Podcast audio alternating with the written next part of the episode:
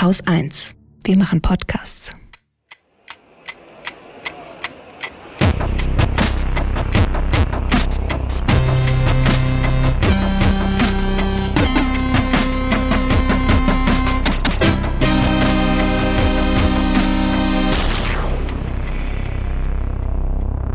Willkommen zur Wochendämmerung vom 30. April 2021 mit Belarus, Genesenen, der BaFin, dem Klimaschutzgesetz, Pandemiegewinnern, der Luca-App, nochmal Patenten, der Mediennutzung, Indien, Katrin Rönecke, einer guten Nachricht und Holger Klein.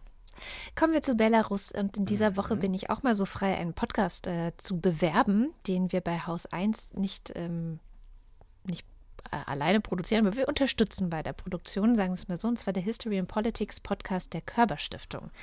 Den gibt es einmal im Monat und der guckt dann immer, wie Ereignisse aus der Vergangenheit unsere Gegenwart prägen oder was man vielleicht aus der Geschichte über unser heute lernen kann. Und äh, diese Woche frisch ist die äh, Folge mit der belarussischen Philosophin Olga Sparaga erschienen. Die ist auch Mitglied im Koordinierungsrat äh, der belarussischen Opposition und seit einiger Zeit in Litauen im Exil, wie ja viele aus der Opposition. Die wurde irgendwie im Oktober 2020 am Rande einer Demonstration festgenommen, war mehrere Tage im Gefängnis und ist dann hat dann das Land wie es halt so ist in Belarus. ja, ne? Wie es halt Ja. so ist, genau. Und sie hat eben das Interview gegeben zusammen mit äh, Gabriele Wojdelko von der Körperstiftung und hat da so ein bisschen erzählt, also auch so die Beobachtung der Gesellschaft, ähm, natürlich auch ein Blick in die Geschichte, weil das ist nun mal dieser Podcast, aber auch ganz stark geschaut, wer ist, wer ist da demonstrieren gegangen? Wer sind die Leute, die sich da gegen das Regime auflehnen und sagt eben auch, das sind ganz normale Menschen. Also da treffen sich auf einmal Menschen in der Nachbarschaft und finden raus, dass ihre Nachbarn auch so denken wie sie und organisieren sich und gehen dann dahin und so weiter und so fort.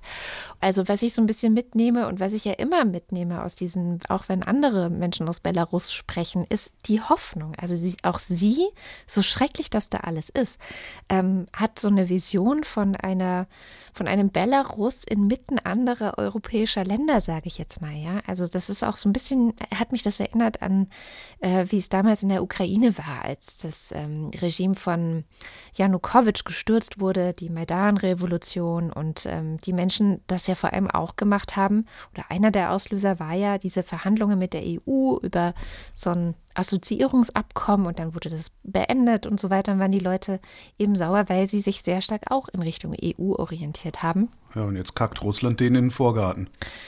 Ja, und das ist halt auch was, was so ein bisschen in dieser Sendung äh, mit reinkommt. Also es gibt eben 91 das Ende der Sowjetunion und einige Länder Osteuropas gehören jetzt halt zur EU und sind safe sozusagen, auch wenn da vieles schief geht. Ja, also Ungarn, Polen sind ja die besten Beispiele. Ähm, aber ähm, sie, sie, sie haben irgendwie so eine sichere Position. Und aber die Nachbarländer Russlands, ähm, ob das jetzt dann Belarus ist oder eben auch die Ukraine, die sind so ein bisschen alleine gelassen und sitzen zwischen den Stühlen und können sich halt auch oft gar nicht richtig wehren gegen den russischen Einfluss, der auf jeden Fall da ist. Und auch Russland hat ja so, eine, so ein Selbstverständnis, wir gehören alle zusammen so und wir müssen zusammenhalten und ähm, gegen den Westen. Also es gibt ja schon noch ähm, vor allem, also uns wird ja oft vorgeworfen, wir seien so russlandfeindlich oder so. Aber wenn man nochmal hinschaut, ne, dann findet man in Russland eine sehr starke Feindlichkeit gegenüber dem Westen und auch sehr viele Verschwörungstheorien, die über den Westen äh, erfunden werden. Ich hatte ja letzte Woche erzählt, so ähm, geplantes Attentat auf Lukaschenko und ähm, dass äh, also ein Umsturz geplant worden sei vom Westen und so weiter und so fort. Und also das erzählt sie auch so ein bisschen und trotz allem ähm, stimmt es mich hoffnungsvoll, wenn ich dieser Frau zuhöre, weil die halt nicht aufgeben. Das ist ja auch der Grund, warum ich hier auch jede Woche davon erzähle, um da auch ähm, hier sozusagen das so ein bisschen widerhallen zu lassen. Aufgeben ist halt nicht so. Über Hongkong rede ich übrigens aus dem gleichen Grund inzwischen kaum noch, weil da die Demokratie halt verloren ist. Ja. Audioqualität ist übrigens äh, sehr schwierig, aber es gibt ein gutes Transkript, das man sich alternativ auch einfach durchlesen kann. Als Untertitel drunter schreiben.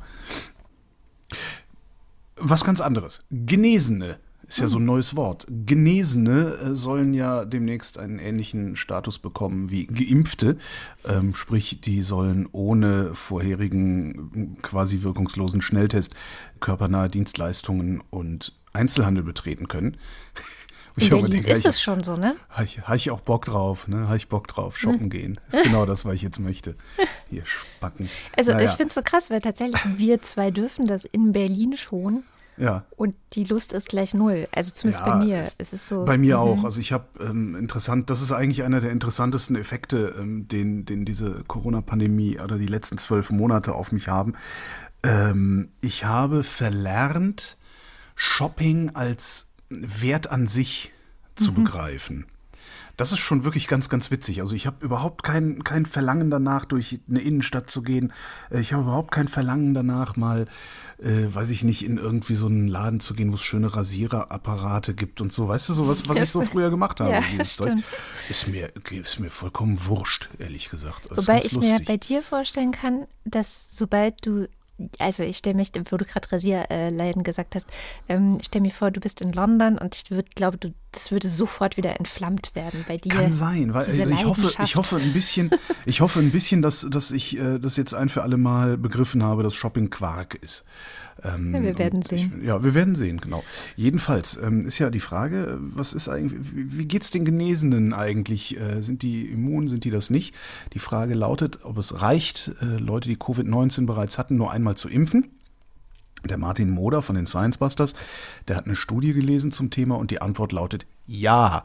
Die Infektion ersetzt die erste Impfung. Mehr noch, Genesene haben nach einer Impfung mehr Antikörper als Nicht-Infizierte nach zwei Impfungen. Hm. Also einen höheren Antikörpertiter, wie es immer so schön heißt. Ja, das ist schon mal, finde ich, ein gutes Zeichen. Cool. Ja, Endlich das heißt, jetzt müssen wir nur noch geimpft werden, aber wird, wird man ja nicht in diesem Scheißladen. Kommen wir vom Shopping zu den Finanzen. Ähm, und zwar geht es bei mir diese Woche um die BaFin. Ich habe ja sonst, eigentlich bist du ja der Typ für die Finanzthemen. Jetzt habe ich mir ja. das mal unter den Latz gekrallt, weil ich, ich das dann doch. Bei der BaFin habe ich gedacht, so, ach, ich habe jetzt, keinen, hab jetzt keinen Bock mehr. Ich warte jetzt einfach, bis Fabio De Masi aus dem Bundestag raus ist und dann versuche ich den mal für ein längeres Interview zu kriegen. Dann soll er mir das alles mal komplett aufdröseln. Ne? Hm. So mein geheimer Plan jetzt gerade. Das klingt gut, das klingt sehr gut. Ja. Oder vielleicht, ich fände es auch gut, wenn so jemand wie er vielleicht einfach die BaFin übernimmt und da mal klar Schiff macht und das mal alles in Ordnung bringt. Zusammen mit Gerhard Schick vielleicht oder so. Naja, jedenfalls, also die Bundesanstalt für Finanzdienstleistungsaufsicht, das ist ja, wofür BaFin kurz steht, äh, hat eine sehr interessante jüngere Geschichte. Ich habe mir das nochmal angeschaut, weil es eben diese Woche wieder ein neues, eine neue Headline äh, dazu gab. Und die Kurzzusammenfassung lautet wie folgt. 2004. Das Prüfungsamt des Bundes Koblenz stellt fest, das interne Kontrollsystem der BaFin ist unzureichend. 2004, das ist vor ja. 17 Jahren gewesen. 2006. Der Bundesrechnungshof deckt die Veruntreuung von 4 Millionen Euro 4 Millionen Euro durch einen leitenden Regierungsdirektor der Behörde auf. Der Mann wurde dann auch verurteilt und bei der Urteilsverkündung hat das Gericht gesagt, dass die BaFin teilweise nicht vorhandene, ein teilweise nicht vorhandenes Kontrollsystem habe. Mhm. Also vor 15 Jahren immer noch das gleiche Problem. Ebenfalls 2006, ebenfalls vor 15 Jahren, hat ein Gutachten ergeben, dass die BaFin Vorgaben der Bundesregierung zur Prävention von Korruption gar nicht umgesetzt hatte. Dann Kleiner Zeitsprung, neun Jahre später. Ähm, und ich komme aber gleich nochmal zurück, weil das, worüber wir gleich reden werden, ist 2007, also ein Jahr später. Ähm, 2015 haben mehrere Sachverständige im Finanzausschuss des Bundestages die BaFin kritisiert. Ich nehme mal an, dass da so jemand wie Fabio De Masi oder äh, Gerhard Schick auch noch dabei waren. Der Gerhard Schick ist ja dann irgendwann später aus dem Bundestag raus, hat gesagt, okay, ich kann hier so wenig bewirken, ich muss jetzt irgendwie eine eigene Bürgerbewegung gründen, damit wir dieses ganze Finanzscheißzeug mal ein bisschen besser in den Griff kriegen. Ähm, und zwar gäbe es strukturelle Mängel in Bezug auf zum Beispiel problematische Finanzprodukte. Ein rechtzeitiges Eingreifen und Vorwarnen werde behindert. Das war 2015, also vor sechs Jahren immer noch Probleme oder problematische Verhaltensweisen. So, dann hat 2019, das hast du ja auch schon öfters berichtet hier, ähm, die Handelsüberwachungsstelle, die Hüst und die Financial Times, die BaFin darauf hingewiesen, dass es Probleme mit Wirecard gibt. Die BaFin hat das erstmal ignoriert und nicht nur einfach ignoriert, sondern ähm, Anzeige gegen den Reporter der Financial Times erstattet, äh, was äh, keinerlei Beweise zugrunde hatte oder mhm. sonst irgendwas, sondern naja, sie haben halt lieber den ja, das Messenger schon, angegriffen. Es, es, naja, nee, es ist schon okay, äh, zumindest den Verdacht zu haben, dass da ähm, über die Bande der Zeitung sozusagen ähm, ein Short-Selling eingeleitet werden soll. Ähm, und da, da, muss man zumindest, müsste man da genauer hingucken. Ob eine Anzeige unbedingt nötig ist, weiß ich nicht. Ähm, da, tatsächlich könnte sein, dass es vielleicht ein normaler Vorgang ist, kenne ich mich nicht genug aus mit. Aber es ist durchaus möglich und es wird ja auch immer wieder gemacht, dass Shortseller die Medien nehmen und sagen, mhm. da ist der Bösewicht und dann geht die Aktie runter. Also okay. Also das, das, Gut. das ist zumindest, ist, ist, ist, äh, äh, man kann das noch für halbwegs okay halten. Aber danach hätten sie dann trotzdem reingucken müssen in in Eben. Wirecard. Und das ja? haben sie ja nicht getan. Also sie haben ja wirklich äh, ja. viele Hinweise, nicht nur Hinweise bekommen, sondern eben Beweise auch und haben trotzdem eben da nicht genau ja. hingeschaut, wo man sich fragen kann, ob das vielleicht daran lag, dass ein Mitarbeiter der Wertpapieraufsicht der BaFin, das ist übrigens ganz, ganz interessant, ist mir aufgefallen, also musste ich dann erstmal gucken, weil manche Medien berichten, es kommt so rüber, als sei die Wertpapieraufsicht was anderes als die BaFin, dabei ist es halt eine Unterabteilung, so also es gehört zu BaFin. Jedenfalls hat ein Mitarbeiter ähm, sein Insiderwissen über Wirecard genutzt und mit Wirecard-Papieren gehandelt und zwar noch einen Tag bevor dann alles aufflog. Sprich, man kann wahrscheinlich davon ausgehen, dass es vielleicht kein Zufall gewesen ist, dass die Hinweise nicht ernst genommen wurden. Dann fand ich auch ganz interessant, jetzt dieses Jahr kam auch raus, dass Insider-Geschäfte auch in Sachen GameStop-Aktie untersucht werden innerhalb der BaFin. Also auch da mhm. könnte es eventuell Probleme gegeben haben. Und jetzt komme ich zu dem, was diese Woche die Süddeutsche Zeitung, der WDR und die niederländische Plattform Follow the Money aufgedeckt haben. Es geht um Cum-Ex. Und das ist ja nun einer der größten Steuerskandale, die wir so in den letzten Jahrzehnten erlebt haben. Mhm. Ähm, manche sprechen da auch von einer Betrugsindustrie oder Cum-Ex-Industrie. Und die BaFin wurde, äh, das hat jetzt ähm, ein Whistleblower, äh, oder das, das hat die Süddeutsche eben rausgefunden, schon 2007 durch einen Whistleblower darauf äh, aufmerksam gemacht, dass es diese Cum-Ex-Geschäfte gibt, dass es diese Betrugsgeschäfte gibt. Der Whistleblower vermutlich, also kann ich jetzt nur aus dem, was ich gelesen habe, vermuten, kam von einer niederländischen Bank, die auch in diese Geschäfte verwickelt war, zusammen mit der WestLB und ähm, hat wohl fünf Seiten von internen Bankpapieren geschickt, woraus eindeutig hervorgeht, dass eben diese sich Steuern zurückerstatten lassen, die man gar nicht gezahlt hat. So ist ja die Idee von Cum-Ex, mhm. dass das da eben auch mit Hilfe der WestLB äh, auf einer größeren Ebene stattgefunden hat. So, und die BaFin hat dann wohl es gibt so einen Vermerk äh, an die Leitung weitergegeben, also diese, diesen Hinweis an die Leitung weitergegeben und aber nicht die Steuerbehörden informiert oder Strafverfolgungsbehörden informiert, wie man denken würde, dass es ja dann die Aufgabe wäre, in dem Fall, wenn man Hinweise bekommt.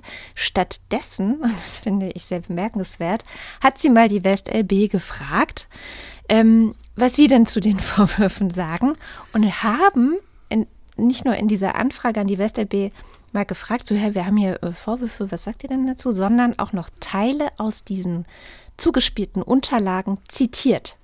Super. Sodass klar werden musste, wo diese Unterlagen her sind. So. Und dann äh, hat die WestLB einfach gesagt, ähm, ja, also das haben wir uns mal angeschaut und nö, ist eigentlich alles in Ordnung.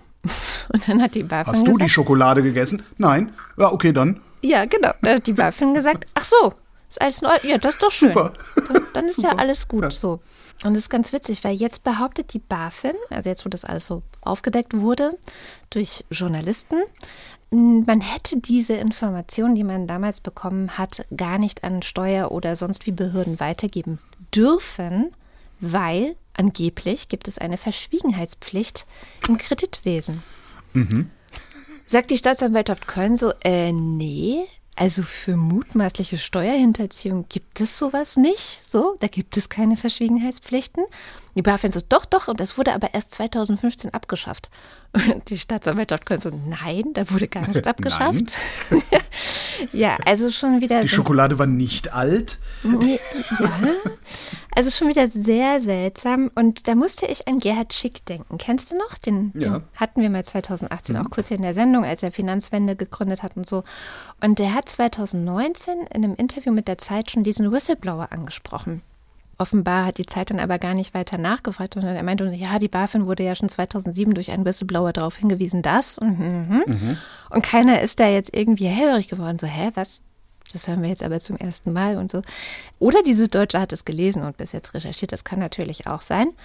Und ähm, hat jetzt die Tage, also die Woche, hat er nochmal irgendwo, ich weiß gar nicht mehr, wo ich es gelesen habe, gesagt, es war schon hart, weil er hat es, er hat davon gewusst, also das, das wurde ihm sozusagen auch vorgelegt.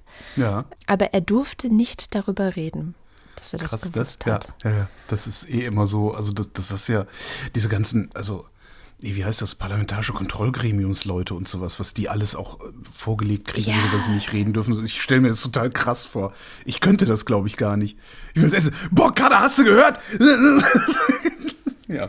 Naja. Und das ist schon krass. Und er hat damals schon gesagt, nach jedem Skandal der BaFin kann man zwei Sachen feststellen. Erstens, dass die Regeln nicht hart genug sind. Also man müsste eigentlich noch mal härtere Gesetze erlassen auch. Und zweitens, dass die BaFin die bestehenden Regeln auch nicht hart genug umsetzt und die Möglichkeiten, die sie schon hat, auch nicht ausreichend nutzt. Ist das, worauf ist, gibt es irgendwie eine, eine Begründung dafür? Ist das darauf zurückzuführen, dass zu wenig Personal da ist zum Beispiel? Also, weil ich kenne das so aus der Steuerfahndung. Ne? Also die Steuerfahndung ist derart schlecht besetzt, personell schlecht ausgerüstet, dass sie praktisch niemanden äh, finden, der Steuern hinterzieht, wenn du es nur clever genug machst.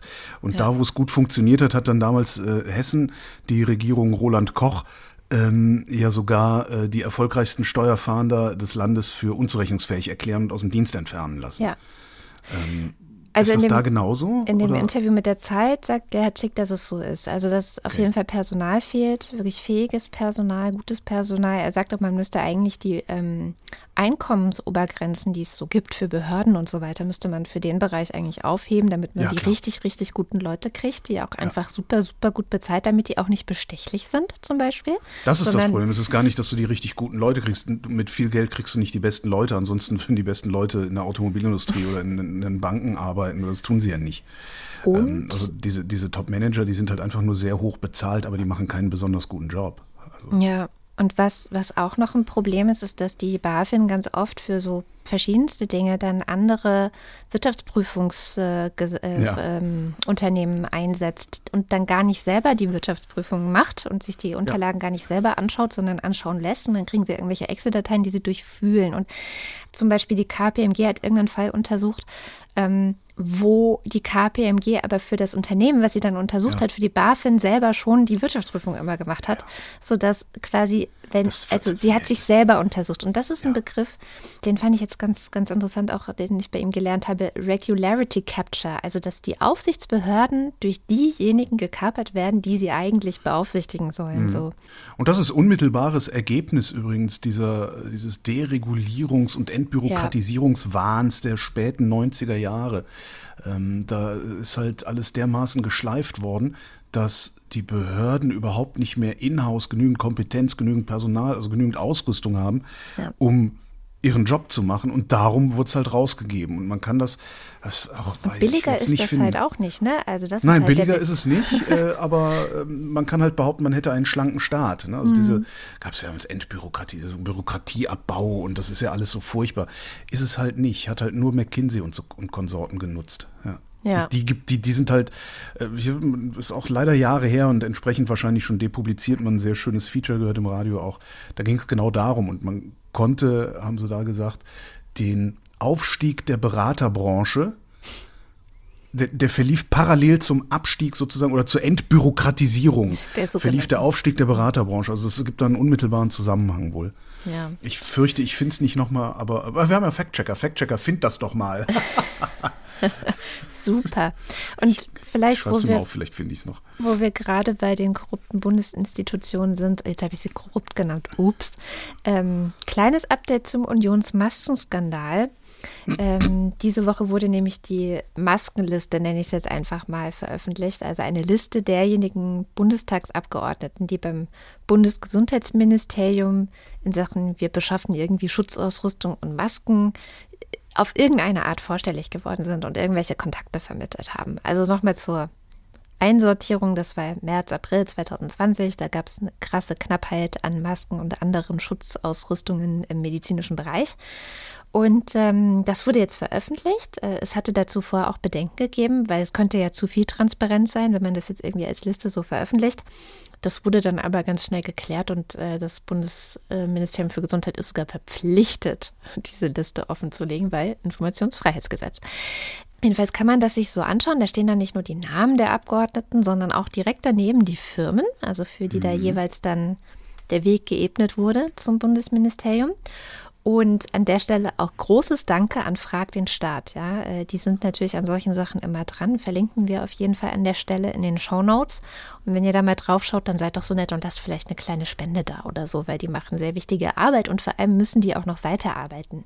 Denn was wir jetzt hier sehen, also diese Liste, die da vorliegt, da kann man ja nicht rauslesen, welche dieser äh, ich sag mal, Geschäfte waren es ja auch noch nicht mal. Und das ist genau das Problem. Man sieht halt nicht, gab es dann Geschäfte, ähm, in welchem Umfang war, gab es da Geschäfte, äh, haben Leute dann da vielleicht irgendwelche Provisionen ja, gekriegt und so weiter. Das ist ein Papiertiger. Also es ist ein bisschen, genau. bisschen Licht wirft es drauf, aber am Ende ist es ein Papiertiger nur leider. Ja, vor allem, also ist nur, wenn man auf dieser Liste steht, ist man halt auch nicht gleich korrupt. Das muss man halt auch mal ganz, ganz klar sagen. Das, ja, stimmt. Ja. Aber ähm, das, das natürlich öffnet dann wieder Tür und Tor dafür zu sagen, dass niemand, der auf dieser Liste steht, korrupt ist. Also bei einigen das, ne? wissen wir schon sehr, ja, okay. sehr sicher, dass sie korrupt sind. Aber man ja. kann es halt immer wieder argumentieren. Kannst du immer sagen, ja, nee, aber nur, also ne, auf dieser Liste stehen ja nicht nur Korrupte, das heißt, erstmal stehen da gar keine Korrupten und du musst es mal nachweisen. Ich finde es ja schön, wenn man gerade in diesem Bereich Korruption, Lobbyismus, äh, Vorteilsnahme, wenn es da so eine irgendeine Art von Beweislastumkehr gäbe, mhm. die dann halt so aussieht, dass du deine gesamten Finanzen transparent machen musst, wenn du da irgendwie in, in, in so ein politisches Amt willst oder so. Ja, genau. Also ich finde ja eher also einfach mehr Transparenz für Abgeordnete. Ja, und aber, Muss ja keiner Abgeordneter werden, das ist ja keiner gezwungen. Ab, ja. Genau, aber fragt der Staat, also die haben da weiterhin äh, Anfragen laufen, auch im Rahmen mhm. dieses Informationsfreiheitsgesetzes, dass hier eben noch mehr Informationen kommen zu tatsächlich getätigten Geschäften und ähm, wie dann eventuell Abgeordnete da auch mitverdient haben. Und also es ist ja klar, da war jetzt auch diese Woche in der Süddeutschen wieder ein ähm, Artikel über eine Firma, weil die halt die waren halt schon sehr verzweifelt. Also es, es, mangelte wirklich an diesen Materialien. Und wir hatten es ja auch schon mal hier in der Sendung, da wurden halt FFP2-Masken für 4 Euro oder so das Stück mhm. ähm, angekauft, ähm, weil es einfach, ja, man hatte wahrscheinlich einfach genommen, was, was es gab und hat sich dann auch über den Tisch ziehen lassen. Klar, wenn du sehr verzweifelt bist, lässt du dich eher über den Tisch ziehen, als wenn, also ich kenne das jetzt nur aus kleinen Bereichen, aber ich erinnere mich, wie ich in Prag angekommen bin das erste Mal und ähm, total verdattert festgestellt habe, dass man da nicht mit Euro zahlen kann und dann einfach zum nächstbesten gelatscht bin, um mein Geld zu tauschen und natürlich komplett über den Tisch gezogen wurde, oh. ja. Also immer dann, wenn man in einer verzweifelten Situation ist, äh, ist man natürlich sehr gefährdet dafür. Und jedenfalls gab es da jetzt äh, hinter einer Paywall bei der Süddeutschen ganz lustigen Artikel über so zwei Schweizer Geschäftsmenschen, Unternehmer. Auch diese, diese so, so jungliberalen Charakter waren das. Ja, ne? und jetzt ja. schön Ferrari fahren ja, halt. Ne? So, also, und auch die Gruppe, die, also immer diese schöne Formulierung, die ich sehr gerne mag, die Gruppe um die CSU-Politiker Alfred Sauter und Georg Nüsslein. Also die CSU. ähm, mit ihren 11,5 Millionen Euro Provision. Also ne, da ist schon noch. Da viel, ist viel kriminelle Energie. Ja, und ich glaube auch, also, dass da noch einiges bei rauskommen kann.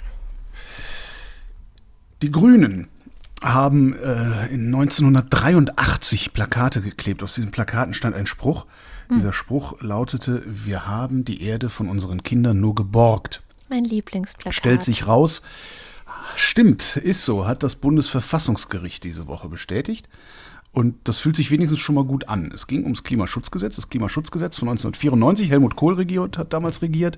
Ähm, die haben da so ein abstraktes Geschwurbel reingeschrieben. Das Klimaschutzgesetz, äh, äh also Quatsch, Klimaschutzgesetz, der, der Paragraph, auf den sich das Verfassungsgericht bezogen hat, Verzeihung, das ist äh, Artikel 20a des Grundgesetzes, den hat Helmut Kohl da reingeschrieben.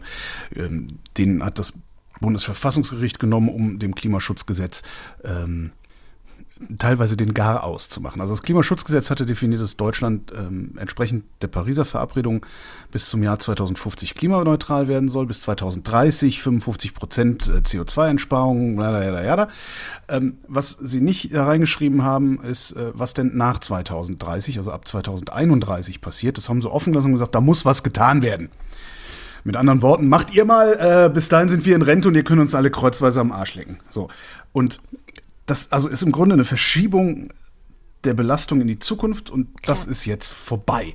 Ja, also wir haben ein CO2-Budget, ähm, das muss jetzt gerecht verteilt werden und zwar über alle Generationen und auch nicht nur irgendwie, äh, indem man drüber redet, sondern indem man es macht und in Gesetze gießt. So, das heißt, die Zukunft muss mitgedacht werden bei Entscheidungen über die Gegenwart. Ganz konkret muss die mitgedacht werden und nicht nur, ja, äh, wenn wir jetzt mehr Schulden machen, dann belastet das die zukünftigen Generationen. Also sowas kannst du halt nicht mehr bringen. Also du musst dann halt in das Gesetz schreiben, du darfst nicht genug Schulden, nicht so und so viel Schulden machen, um die nicht zu belasten. Schuldenbremse zum Beispiel ist das. Also das, mhm. was ähm, das Klimaschutzgesetz ist, ist sowas ähnliches wie die Schuldenbremse. So, jetzt äh, hat das Gericht gesagt, das Grundgesetz verpflichtet unter bestimmten Voraussetzungen zur Sicherung grundrechtsschützender Freiheit über die Zeit und zur verhältnismäßigen Verteilung von Freiheitschancen über die Generationen. Und die Schonung künftiger Freiheit verlangt auch, den Übergang zu Klimaneutralität rechtzeitig einzuleiten. Konkret erfordert dies, dass frühzeitig transparente Maßgaben für die weitere Ausgestaltung der Treibhausgasreduktion formuliert werden. Jetzt ist das mit der Zukunft ein bisschen knifflig, weil es ja nicht nur eine Zukunft gibt, sondern äh, jede Menge Zukünfte. In diese Zukünfte lässt sich eine Sache sehr, sehr gut modellieren und das ist das Klima. Das haben wir in den letzten 30 Jahren gelernt, dass das funktioniert. Der Handlungsspielraum der Menschen lässt sich aber nicht so in die Zukunft modellieren, weil du weißt halt nicht, ne?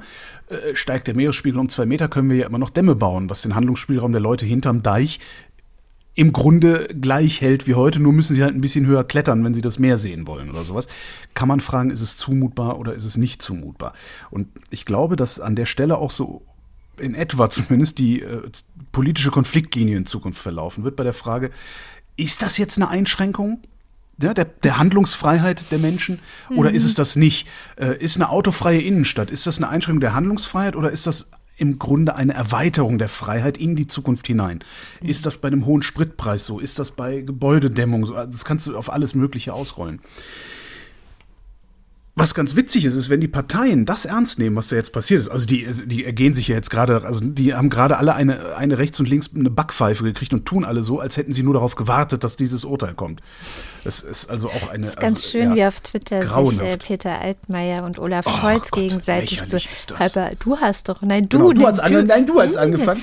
Ja, und alle haben gehofft, dass jetzt Mutti Merkel um die Ecke kommt und sagt, es ist mir egal, wer angefangen hat, ihr hört jetzt sofort damit auf. Genau, so wie ich das immer mache, wenn die Kinder genau. sich streiten. Wenn die Parteien das jetzt jedenfalls integrieren in ihr Selbstverständnis, ja, in ihr Selbstverständnis von Politik, ist immer dieses, den Klimaschutz mitzudenken.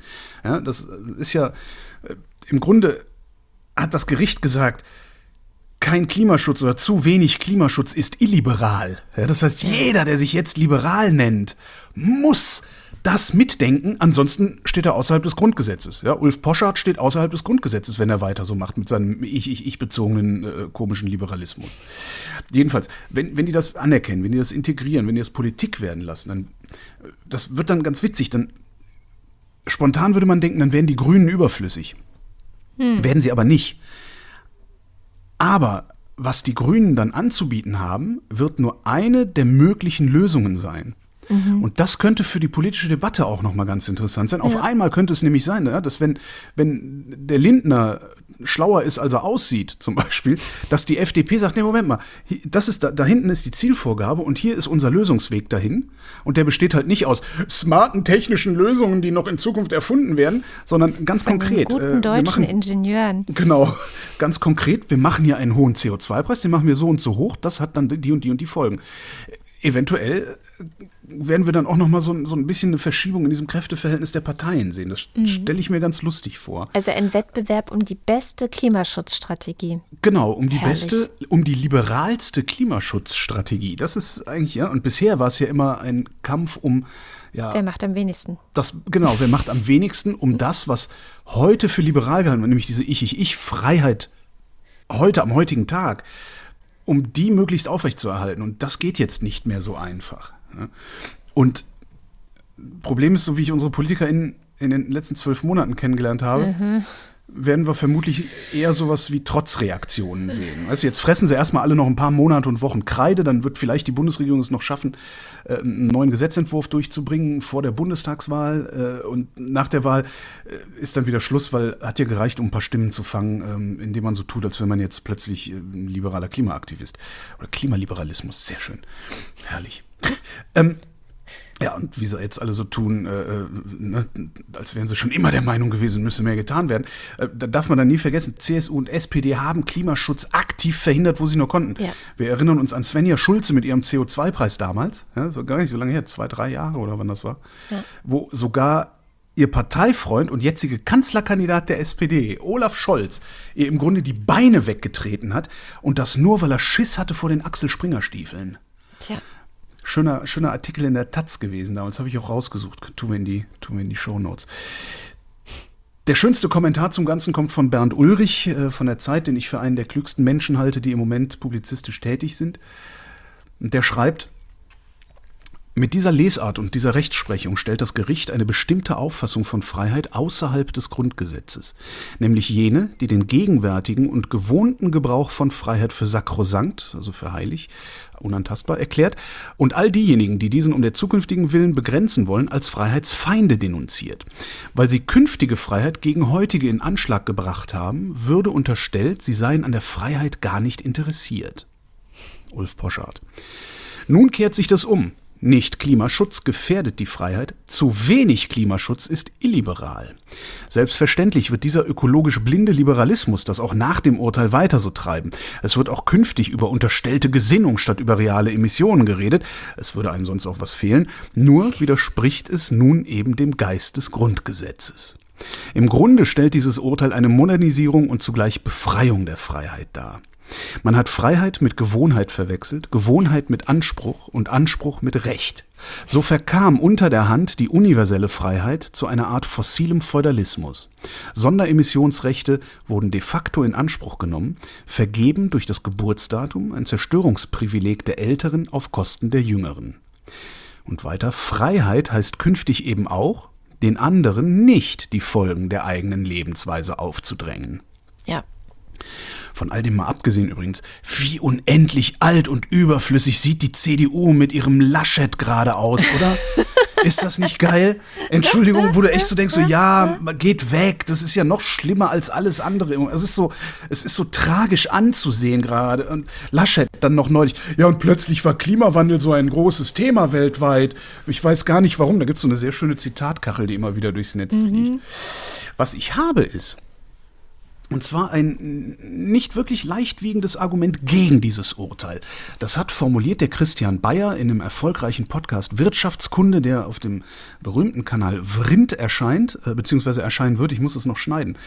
Dieses Argument lässt sich nicht so einfach wegdiskutieren. Und zwar geht das so.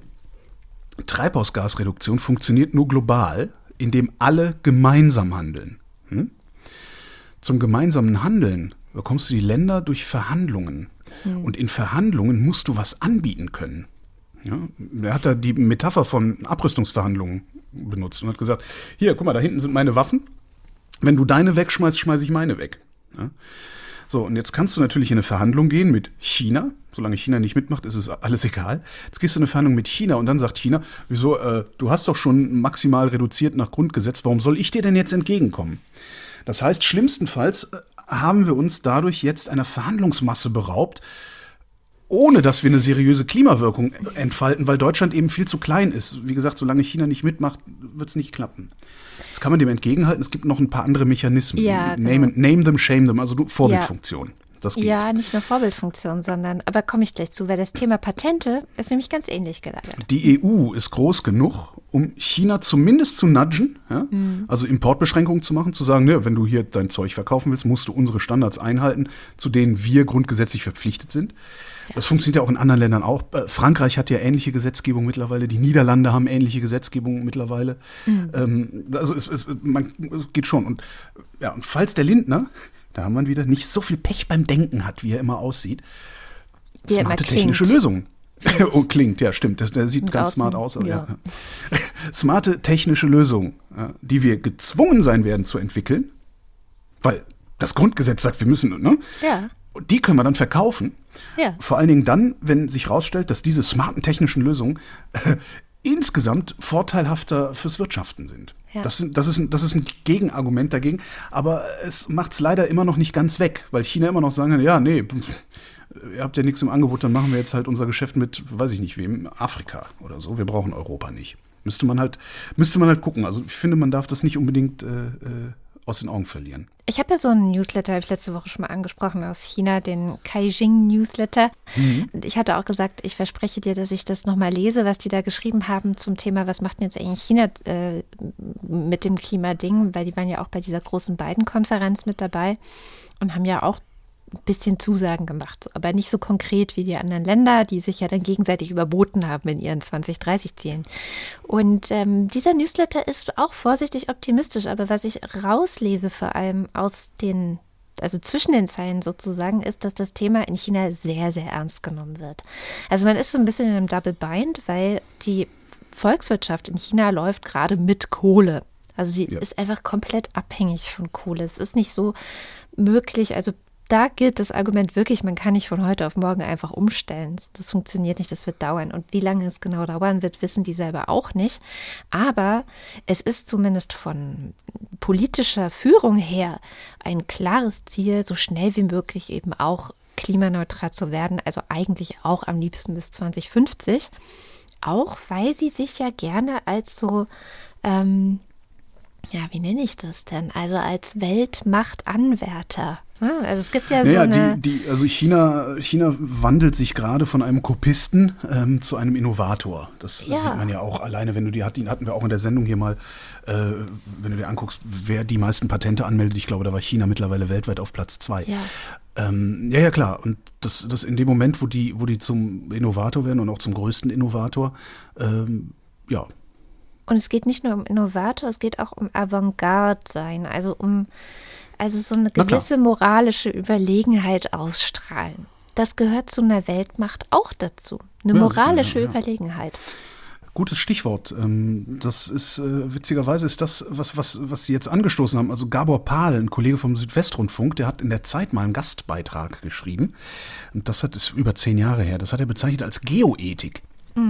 Ja, diese, diese moralische Überlegenheit dann letztendlich auch. Und er schreibt, von einer Geoethik muss eine globale normative Kraft ausgehen.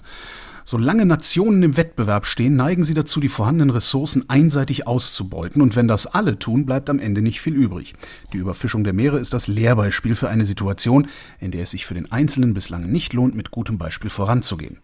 Wenn es sich aber schon nicht lohnt, sollte es eine verbindliche Haltung geben, die das gebietet. Ja. Und mit der Haltung könnte China natürlich dann auch sagen, so wir sind nicht nur technologischer Innovator hier oder Marktführer, Weltmarktführer, sondern wir sind auch moralischer Weltmarktführer. Genau.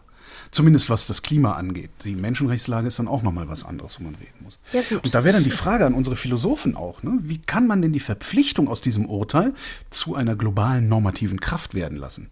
Und wie begründe ich das? Also wie begründe ich, dass am deutschen Wesen die Welt genesen soll? Ja, gut, äh, die, die Begründung ist ja, liegt ja auf der Hand. Es geht halt Ah, tatsächlich. der einfach- Laschet, ey, wie lächerlich der Aus jetzt irgendeinem aussieht. Grund ist das. Klimathema plötzlich ein weltweites Thema geworden. War übrigens das Das ist eine solche Witzfigur. Aber hey, für CDU-Anhänger reicht's. Also das ist. Aber bleiben wir doch mal bei dieser Debatte, weil ich finde, das lässt sich sehr gut auch auf dieses Patente-Thema an. Also ich komme ja immer wieder damit. Ne? Und diese Woche hat jetzt auch der Economist das nochmal aufgenommen, diese Debatte um geistiges Eigentum an Impfungen oder an Medizinprodukten rund um Corona.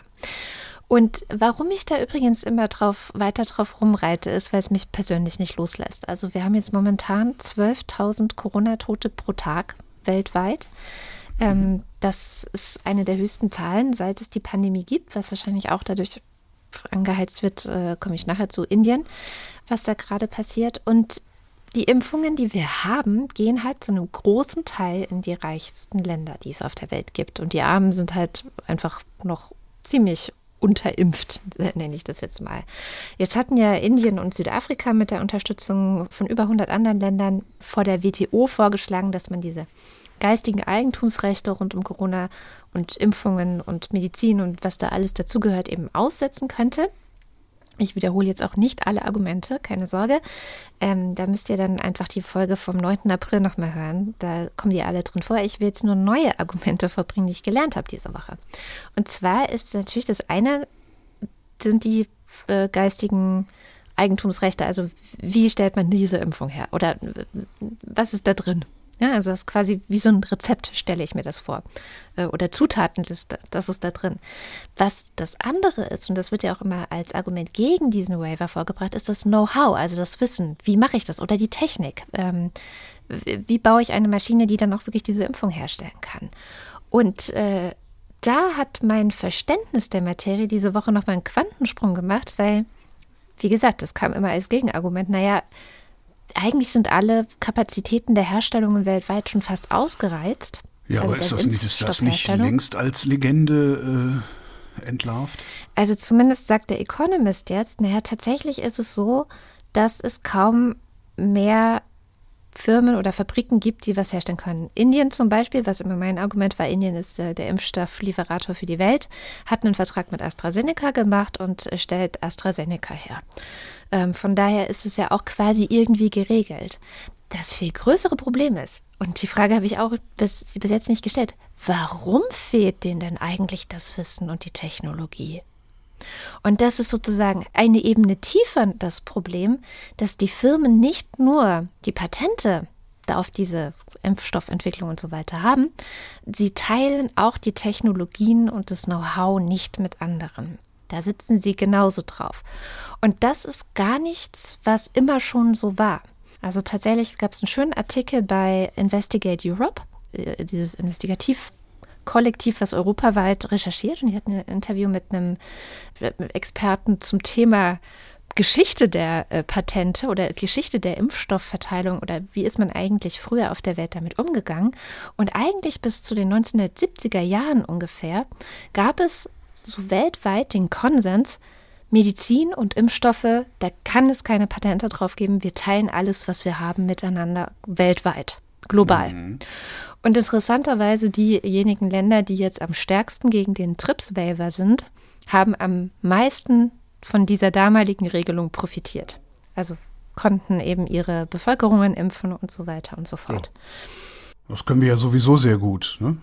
Und es kam eigentlich dann erst so, so 70er Jahre rum etwa, dass so in den USA zum Beispiel die großen Pharmafirmen gesagt haben, naja, aber unsere Interessen sind die Interessen von ganz Amerika. Das heißt, ja. äh, und sehr erfolgreich anscheinend auch dafür lobbyiert haben. Und seitdem ist es irgendwie viel natürlicher zu denken, naja, aber wenn jetzt die Pharmafirma so viel investiert, um so Innovation zu schaffen, ja dann äh, müssen wir doch dafür sorgen, dass es sich für die auch lohnt, weil sonst gibt es ja keine Innovation mehr. Und das ist eine falsche Denke, weshalb man bei Covid nämlich eigentlich auch gesehen. Zu AstraZeneca war die Zahl, dass 97 Prozent der Impfstoffentwicklung für diesen AstraZeneca-Impfstoff gegen Corona öffentlich finanziert wurde. Ja gut, ähm, dann ist es aber auch bei denjenigen, die die öffentlichen Gelder zur Verfügung stellen oder an denjenigen, ja. Verträge entsprechend zu gestalten, dass sie hinterher Zugriff auf die, auf die Forschung haben. Das heißt, der Vorwurf ist gar nicht mal so sehr den Unternehmen zu Nein. machen, sondern dieser Vorwurf ist den Politikern und Politikerinnen genau. zu machen, die da die Gelder verteilt haben und keine vernünftigen Juristen vorher da äh, beschäftigt haben. Vielleicht das, das ist das eine, aber auch, dass sie viel zu sehr diese Unternehmenslogik angenommen haben. Jetzt ja auch, das sind auch die, die gerade verhindern, dass dieser TRIPS-Waiver zum Beispiel durchkommt. Also die einfach sagen so, nee, nee, das geht nicht, wir müssen unsere Unternehmen schützen.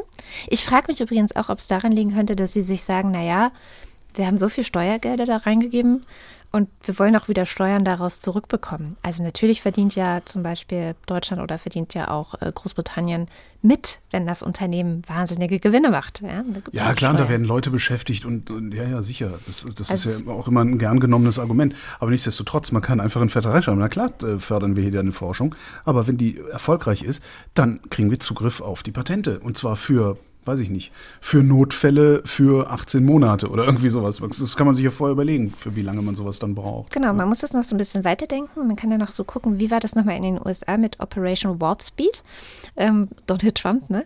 Der ja. ja auch gesagt hat, okay, wir brauchen einfach Impfstoff. Der muss einfach in all, also ausreichender Menge da sein, was braucht ihr dafür? Und dann hat die Unternehmen, die das herstellen, gefragt, was braucht ihr dafür? Und die haben gesagt, wir brauchen das und das und das. Und dann hat er Fabriken gebaut und hat da äh, Maschinen hingestellt und hat Leute dafür ausgebildet. Und er hat einfach Geld in die Hand genommen und dahin geworfen, damit einfach die Infrastruktur auch hingebaut werden konnte, um das zu machen. Und auch das kann man natürlich daraus so ein bisschen lernen. Es ist viel mehr in der Verantwortung von Politik als in der Verantwortung von Unternehmen, die, diese Dinge zu regeln und auch miteinander zu regeln. Und es gibt eine Vision von der WHO, die halt so denkt, naja, eigentlich müsste man so eine Art Weltbürgerimpfung schaffen. Also, dass alle zu einem bezahlbaren Preis eine Impfung bekommen können. Und das wäre machbar, wenn die Unternehmen eben nicht auf dem Know-how und auf der Technik und letztendlich dann auch auf den Patenten, also wenn sie jetzt Know-how und Technik teilen und aber die Patente nicht, haben wir auch nichts davon. Ja, also es muss halt alles eigentlich miteinander geteilt werden. Und die, da werden sie sich decken. Das wird auch weiter äh, ignoriert und da machen sie auch nicht mit. Und das ist der eigentliche Skandal. Und AstraZeneca zum Beispiel, ne, 97 Prozent über öffentliche Gelder finanziert, ist in Europa ein recht günstiger Impfstoff. In Bangladesch Uganda oder Südafrika kostet er ein Vielfaches von dem, was wir dafür gezahlt haben. Ach echt? Also auch äh, nur relativ, relativ an der Kaufkraft oder auch nee, absolut? Nee, der absolute Preis. Okay. Und das, das Haben die nicht gesagt, sie wollen es zum Selbstkostenpreis abgeben? Äh, haben sie offensichtlich nicht gemacht. Also zumindest nicht okay. in diesen Ländern. Also es ist, ähm, und da komme ich jetzt zurück zu meiner moralischen Überlegenheit. Weil was der Westen da gerade macht, ist ja, man streitet sich um irgendwelche Patente, man streitet sich um alles Mögliche. Und wer kommt und rettet die Welt? China und Russland. Also gut, deren Impfstoffe funktionieren jetzt gerade genau. noch nicht so gut und so. Ein also fragwürdig, sagen wir mal. Es ist ja. alles noch nicht so ganz äh, wie der shiny ähm, BioNTech oder Mode-RNA-Impfstoff oder so. Aber sie haben natürlich ein Einfallstor dadurch, dass sie sagen können, egal, es ist erstmal besser als gar kein Impfstoff und hier bitte nehmt. Und die Aber kommen. Was ich halt nicht raffe ist in dieser ganzen Diskussion, warum geht Indien nicht einfach hin und klaut das? Ich würde einfach, also wenn ich Indien wäre, das ist eine Atommacht, ja, ich würde einfach sagen, wisst ihr, was ihr mich mal könnt? Ihr könnt mich mal am Arsch lecken, wir stellen jetzt hier Biontech her. Ja, und wenn Biontech irgendwas will, dann können die ja mal vorbeikommen und sich beschweren. Dann werden wir denen mal erklären, was eine Pandemie ist. Ja, und dann kann man das, man kann ja sogar sagen, so wir machen das jetzt und wir machen das jetzt so lange, bis hier die Bevölkerung einmal durchgeimpft ist. Einmal und danach bauen wir die Fabriken wieder ab und dann könnt ihr wieder Geld an uns verdienen, aber bis dahin klauen wir euch den Scheiß. Komm doch, wenn du was willst. Was soll denn passieren? Oh, dann gibt es ein WHO-Verfahren und dann muss ich Strafe zahlen vor der WHO. Ja, ist mir scheißegal. WTO, aber ja. WTO, Verzeihung. Das ist mir, das, echt, da würde ich, glaube ich, wirklich sagen, ja, ist mir scheißegal. Äh, die größte Strafe, die ich zahle, ist, dass sie die halbe Bevölkerung verreckt. Dann kann, weißt du, dann, ja, okay, dann kann ich halt erstmal nicht mehr ordentlich am Welthandel teilnehmen. Dann handle ich halt in meinem eigenen Land. Bei mir wohnen eine Milliarde Leute. Wir sind autark. Also irgendwie, irgendwie sowas würde ich mir da einfach, also das, das ist das, was ich wirklich nicht verstehe. Dass sie, dass sie sich, dass sie sich angesichts dieser, dieser Bilder, die wir gerade aus Indien sehen, dass die sich da noch an irgendwelche Regeln halten wollen. Ja, gut, das ist jetzt aber auch relativ frisch und neu. Ähm, ja, gut. Aber so einen Plan hast du doch in der Schublade, oder nicht? Da bist du doch, wenn du irgendwie dann auch noch nee. ausgerechnet deren Ministerpräsident, der Modi, mhm. der, der, der ist doch so ein Ultranationalist. Also ja, der, gerade der, Trump, ne? gerade also. der müsste doch sagen, fuck you, gib mir das Zeug her, ich kopiere das jetzt, ich mach das jetzt. Das verstehe ich nicht. Also, also Indien. Ich habe nämlich auch lange überlegt, weil die Scham ist ja krank, gute Genesung an dieser Stelle. Ähm, was würde Scham tun jetzt? Welches Thema würde sie äh, mit hier reinbringen? Und ich dachte, dass Indien vielleicht ganz gut diese Lücke füllen kann, die Scham hinterlässt. Ähm, und habe mich da so ein bisschen reingelesen, auch so durch die India, India Times, also ganz viele Artikel gelesen, weil was hier so ankommt aus Indien, sind ja gerade sehr verstörende Bilder also teilweise in den Nachrichten. Dann, dass es eine neue Virusvariante äh, des Coronavirus dort gibt, die B1617. Über die wissen wir aber eigentlich gar nicht viel bisher. Und ich habe dann mal geschaut, was wissen wir denn? Also, weil vieles wissen wir nicht. Okay, das ist toll, da kann man nicht viel drüber reden. Und was wir wissen, ist, dass Indien tatsächlich relativ lange ziemlich niedrige Zahlen gehabt hat. Also sowohl Todeszahlen als auch überhaupt Inzidenzen das war noch bis in den Januar, Februar hinein eigentlich relativ niedrig. Und das Problem war, dass Indien angefangen hat, sich darauf was einzubilden und gedacht hat, na, vielleicht sind wir ja irgendwie besonders. Und obwohl auch indische WissenschaftlerInnen natürlich gewarnt haben, gesagt haben, so hier äh, trotzdem vorsichtig bleiben und das ist noch nicht vorbei, ähm, kamen dann so ein paar Dinge zusammen. Also einerseits gab es Wahlen also diverse Wahlen, Regionalwahlen, die dann durchgezogen werden mussten. Es gab religiöse Festivals, da hat man jetzt ja vielleicht in den Nachrichten auch einige Bilder von gesehen, wo dann irgendwie tausende Menschen ohne jegliche Kontaktbeschränkungen, ohne Masken, ohne alles sehr eng aufeinander ähm, feiern. Und es wurde auch einfach alles geöffnet. Und weil man eben irgendwie dachte, so, ja, wir sind ja anscheinend was Besonderes, die Zahlen sind im weltweiten Vergleich total niedrig. Ähm, Deutschland 2-0, ja. Äh, ja, also das ist so ein bisschen, hat mich so ein bisschen an Sachsen, als es diesen Artikel in der Zeit gab, der spekuliert hat, warum eigentlich ist im Osten kein Corona. So letzten Oktober war das, glaube ich, sogar, ähm, wo es in den, im Rest von Deutschland schon ein bisschen heißer herging, aber Sachsen noch ganz entspannt war. Naja, und da so, solche Gedanken hat man sich anscheinend in Indien auch gemacht. So, hä, anscheinend ähm, geht, sind wir irgendwie anders. Und man dachte offenbar im Januar, dass das Land Herdenimmunität erreicht hätte und dass deswegen eine zweite Welle sehr unwahrscheinlich äh, sei. Das hat man dann mit irgendwelchen Modellen berechnen lassen. Diese Modelle sind ziemlich fishy, ähm, aber haben halt dem Wunschdenken vieler PolitikerInnen dort ganz gut entsprochen. Und auch das ist ein wichtiger Faktor.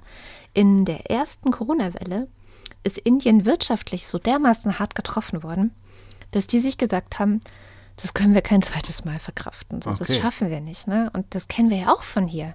Diese Angst vor wirtschaftlich krassen Folgen und alles fliegt uns um die Ohren und dann neigt man halt vielleicht zum Wunschdenken oder ähm, die Modelle in den Vordergrund zu stellen, die einem das erzählen, was gut klingt, was nicht so schlimm mhm. klingt wie die anderen Modelle.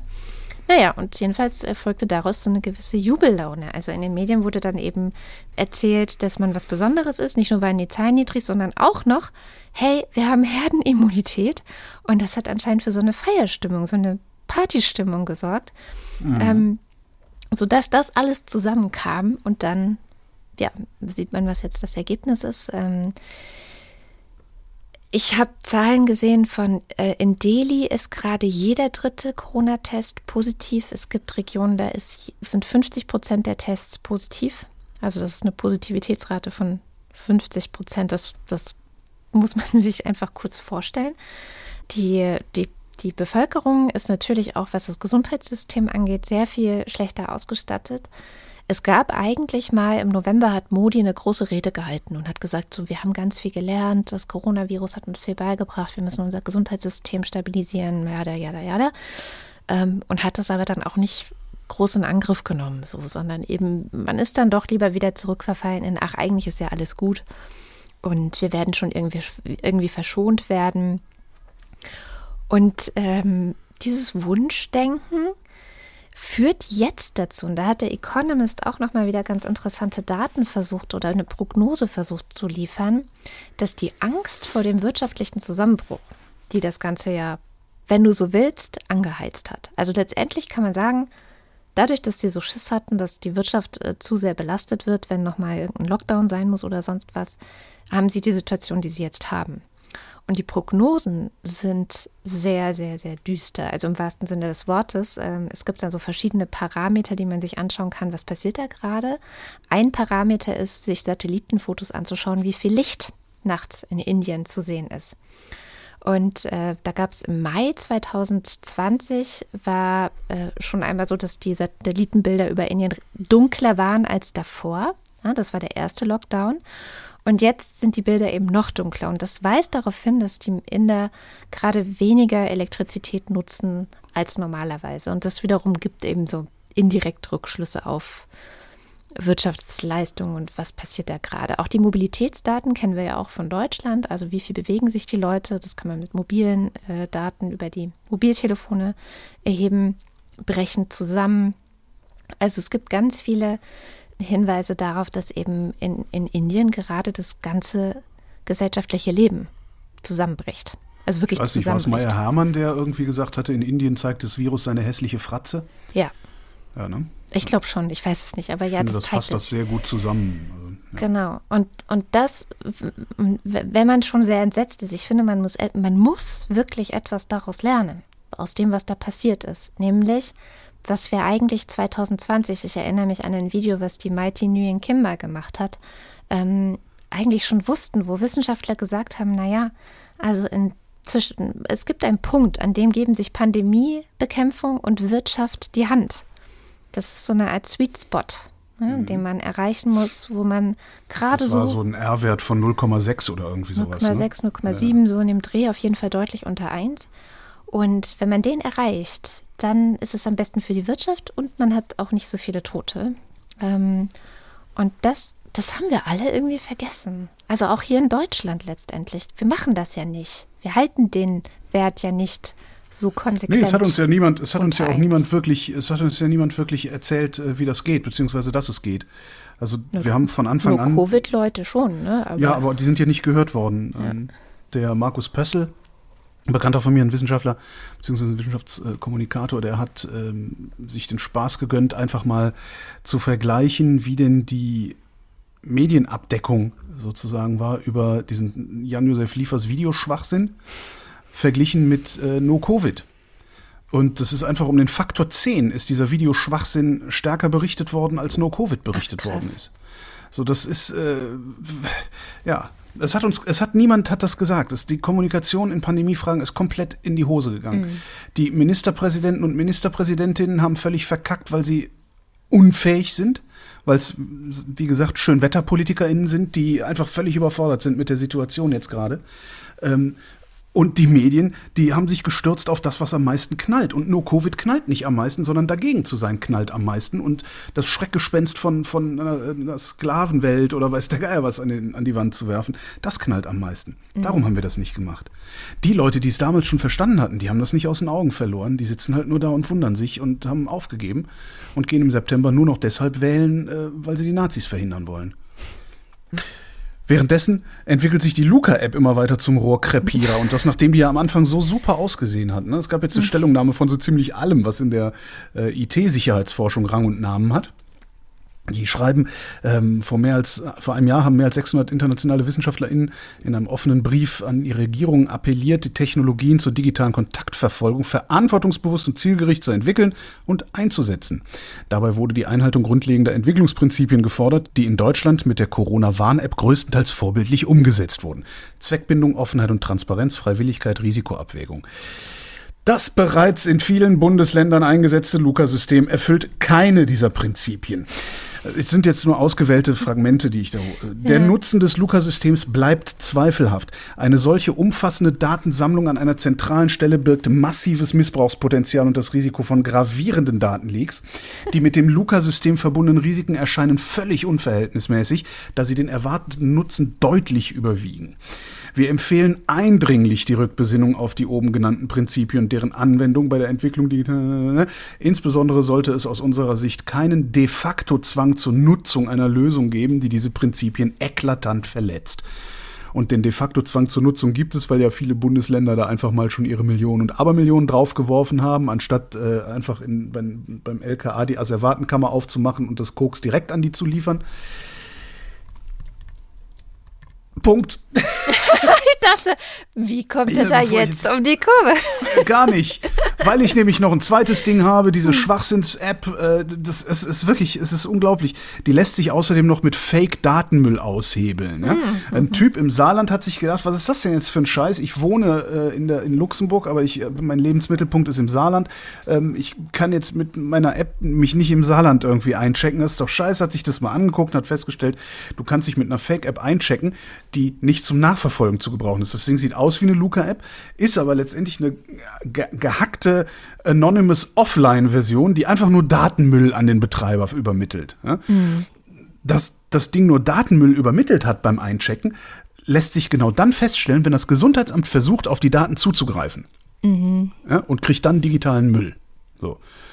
Zitat aus dem Artikel, den ich da gelesen habe, das System ist damit sogar weniger sicher als Papierzettel. Denn da ja. kann der Betreiber prüfen, ob alles korrekt ausgefüllt wurde. ja, also das ja. Ding ist im Arsch. Also es ist, ja, und ähm, tatsächlich, ich werde, ähm, ich habe zwar ein extra Handy dafür noch, also ein, so ein altes billiges Android-Gerät, mhm. ähm, das ich mit einer Fake, also mit einem kompletten Fake-Profil vollgeladen habe, für den Fall, dass ich irgendwo mal hin muss, wo die Luca-App zwingend vorgesehen ist. ähm, aber wahrscheinlich werde ich einfach einen Teufel tun, den Laden zu betreten, die sowas von mir haben, von mir verlangen. Ja, Weil vor allem, es, wir, leben, es, wir leben in der Marktwirtschaft. Ja. Ich bin nicht gezwungen, irgendwo reinzugehen, wo sowas verlangt wird, außer es ist eine Behörde, aber dann. Äh, dann würdest du klagen, genau. Genau. Es ist halt total interessant, vor allem es gibt ja jetzt die Eincheckmöglichkeit auch mit der Corona-Warn-App, ne? Also man kann da jetzt. Mhm. Ja, aber die äh, hatte auch irgendwelche Probleme, habe ich gelesen. Aber ich weiß nicht mehr, was es war. Ja, es ist halt nicht mit den Gesundheitsämtern. Also es ist halt, es ist nicht genügend für das, was die Gesundheitsämter eigentlich vorgeben, was Laden- oder Restaurantbesitzer erheben müssen, wenn Leute bei ihnen sind. Ah, okay. Das ist halt ein Problem. Und ich fragte mich inzwischen aber auch, warum brauchen die das eigentlich? Also warum muss denn unbedingt Name, Adresse, Telefonnummer, was weiß ich, was da alles erhoben werden muss? Das ist ja nur dafür, dass wenn jetzt zum Beispiel wir sitzen im Restaurant, ähm, wenn es irgendwann mal wieder geht, was nicht so bald der Fall sein wird, aber egal. Wir sitzen im Restaurant, da sitzt irgendeiner, hat Covid, äh, stellt man aber erst hinterher fest und dann müß, müssen ja alle anderen, die im Restaurant waren, es geht ja darum, dass man die auch rausfischt. Ja, also dass man Da- mögliche das- Cluster verhindert. Das war ja die Das- ganze gute Idee an Luca, war ja Clusterverfolgung. Ja. Was ja eine Lücke das geht, war. nur bei, das geht ja nur bei Minimalinzidenzen. Das geht ja überhaupt nicht bei den Inzidenzen, ja, die wir ja, haben. ja, ja.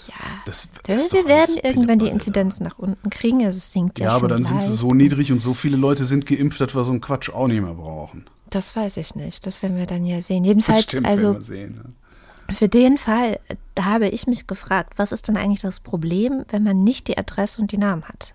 Nehmen wir an, die Leute haben die Corona-Warn-App, aber dann müssten es wahrscheinlich wirklich alle haben und loggen sich damit ein und dann gehen sie nach Hause und hinterher bekommen sie von der Corona-Warn-App gesagt, du saßt mit dem Typen da im Restaurant, äh, geh dich mal Ja. testen. Das ist ja die Botschaft eigentlich, die man haben will. Und dann geht man sich testen und dann ist man positiv und dann kriegt das Gesundheitsamt ja auch wieder Bescheid. Also ich habe so das Gefühl, dass diese... Ja, oder man geht sich nicht testen und niemand kriegt Bescheid.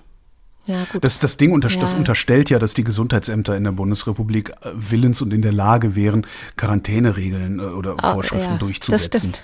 Das, ist ja eigentlich der Witz an der Sache. Und das passiert halt nicht. Also kannst die Gesundheitsämter, das ist halt, sind halt auch zahnlose Tiger. Es passiert ja nichts. Hier wird niemand quarantänisiert. Du kriegst dann immer wieder, ich meine, dass die bei mir zwei Tage nach dem Positivtest äh, freiwillig angerufen haben, ist ja fast schon ein Wunder gewesen. Wie war es, glaube Also- ich, nach einer Woche.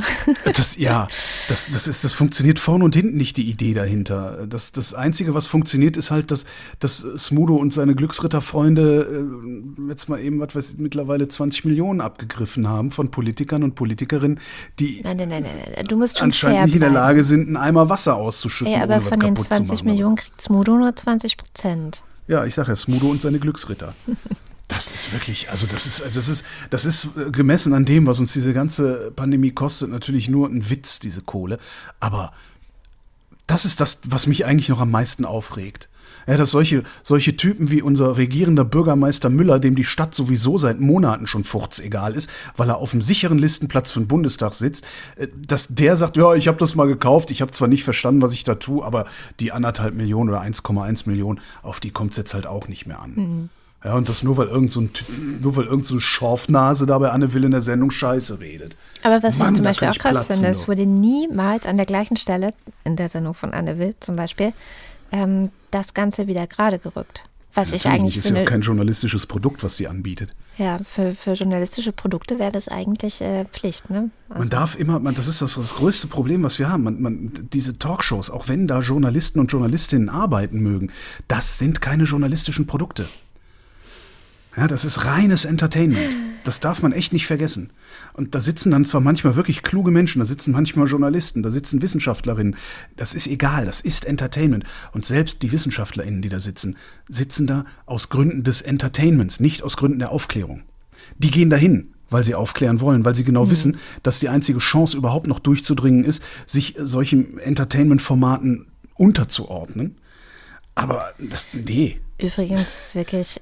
Ich, Apropos. Ich, ich falle auf die Knie vor Mighty Nguyen Kim, die gestern bei My Dass die sich Inner das saß. gibt, also Und sehr, sehr, sehr, also irgendjemand hat es als Sesamstraßenartig bezeichnet, wie sie versucht hat, Jan-Josef Liefers klarzumachen, was das Problem ist. das, Sehr das schön. begreift er nicht. Nee, trotzdem, aber die, die zuschauen. Weißt du, das ist äh, ja auch immer, das wenn sind- ich dir sage, ich antworte klar. blöden Ja, ja. Kommentatoren, weil andere auch mitlesen. Ich glaube, das ist schon wichtig. Apropos Journalismus, das äh, Leibniz-Institut für Medienforschung in Hamburg, das ist das Hans-Bredow-Institut, kennt man vielleicht, mhm. ähm, hat für die DPA und die Hamburger, Hamburger Behörde für Kultur und Medien eine Studie gemacht, die heißt Use the News, Nachrichtennutzung und Nachrichtenkompetenz im digitalen Zeitalter. Und haben sich da vor allen Dingen junge Leute angeguckt haben ausgewertet. Vier Typen haben sie gefunden von jungen Menschen, also Nachrichten- oder Mediennutzern. Äh, vier Typen in zwei Kategorien. Die Kategorien sind äh, gut informiert, nicht gut informiert.